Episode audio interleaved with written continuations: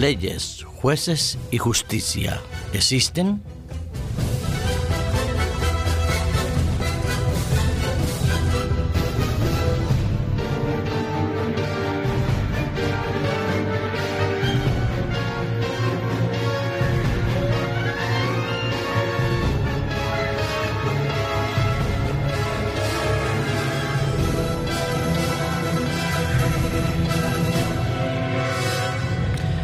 Indudablemente que leyes, jueces y justicia existe.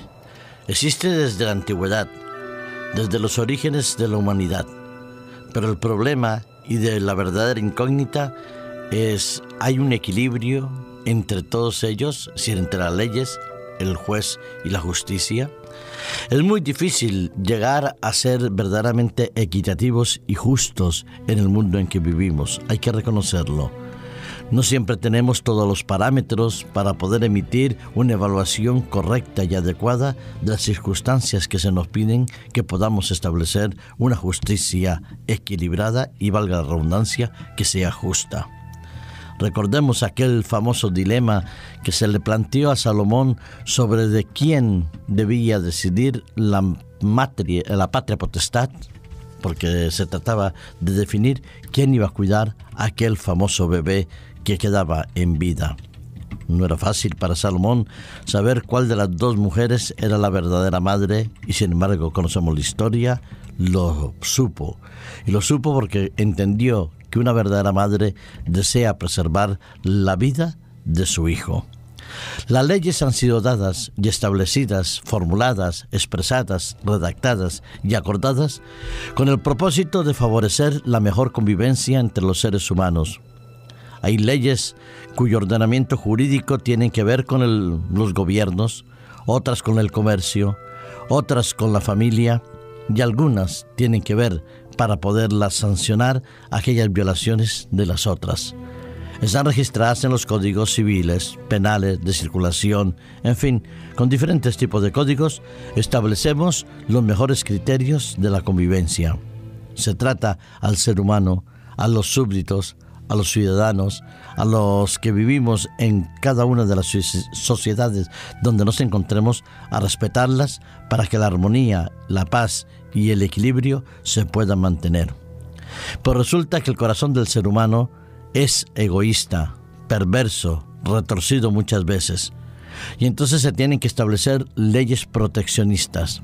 Proteger al más débil, a la persona más frágil, aquel quien no sabe o no tiene la manera de poder defenderse o al mismo tiempo salir de la situación que lo agobia.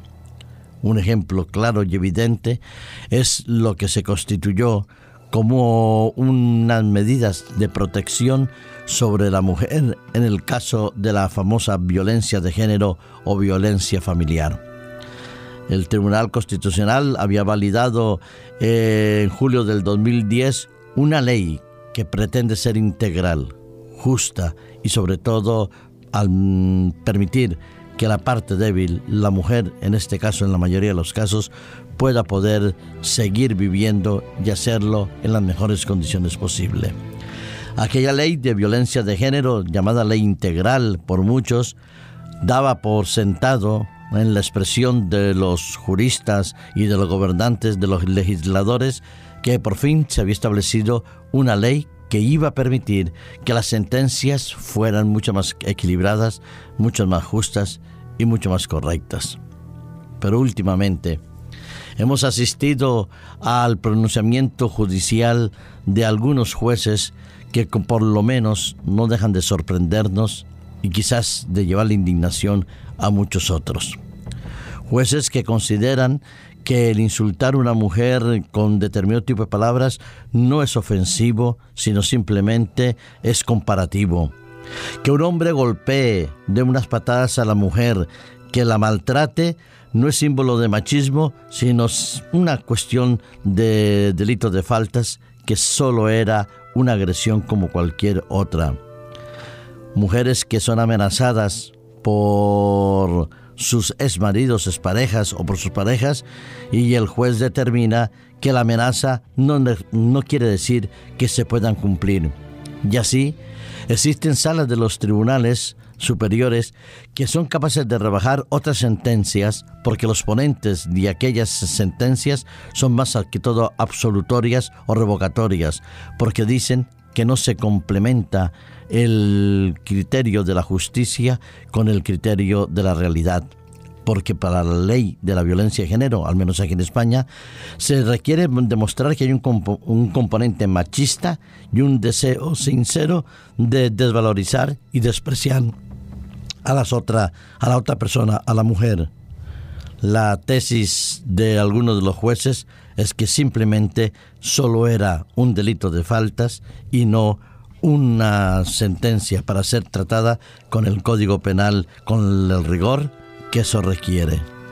Si la ley pretende ser justa, los jueces que deben establecer justicia cuando la aplican, resulta que la justicia no es justa, no es equitativa y no es correlativa al delito que se plantea. ¿Y por qué?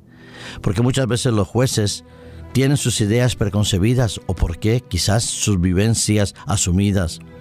Porque en algunos momentos los abogados que cumpliendo con su deber son capaces de hilar tan fino que buscando en los diccionarios de la Real Academia Española o en los otros, dicen que hay acepciones que demuestran que aquella palabra tiene también otra connotación y que fue justo en esa, en esa última acepción escondida en el recóndito del diccionario, era la que el agresor pretendía utilizarla. La ser zorra o llamar zorra a una mujer es simplemente una manera de compararla con la astucia de la zorra y no con la degradación que se le pretende o ha querido, e indudablemente así quería hacerlo el hombre que le insultó. Sí, los jueces y la justicia a veces no van de par.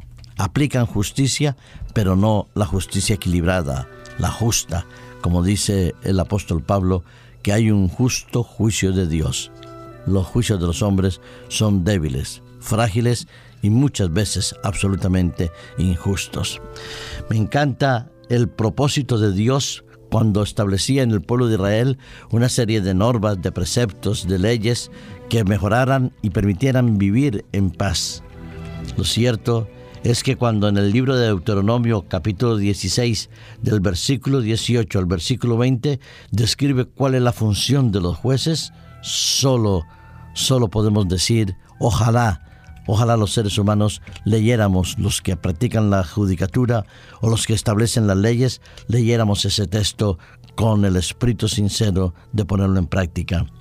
Dice la palabra de Dios en Deuteronomio 16, 18 al 20, Jueces y oficiales pondrás en todas tus ciudades que Jehová tu Dios te da, en todas las tribus, las cuales juzgarán al pueblo con un justo juicio.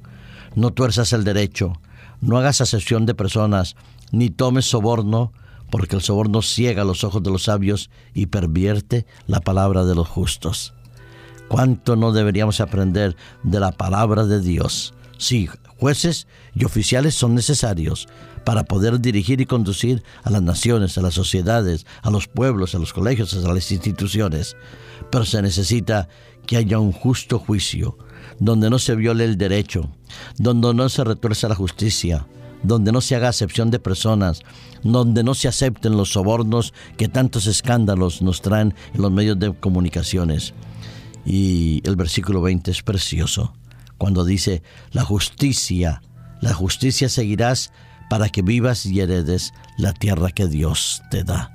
Así es, querido amigo que me escuchas, sea cual sea el lugar que tú ocupas en la sociedad, no te olvides de practicar la justicia, ser justo, ser correcto, ser equilibrado, no explotar al otro, no torcer el derecho y no hacer acepción de personas. Ese es el justo juicio que corresponde a la justa justicia de Dios.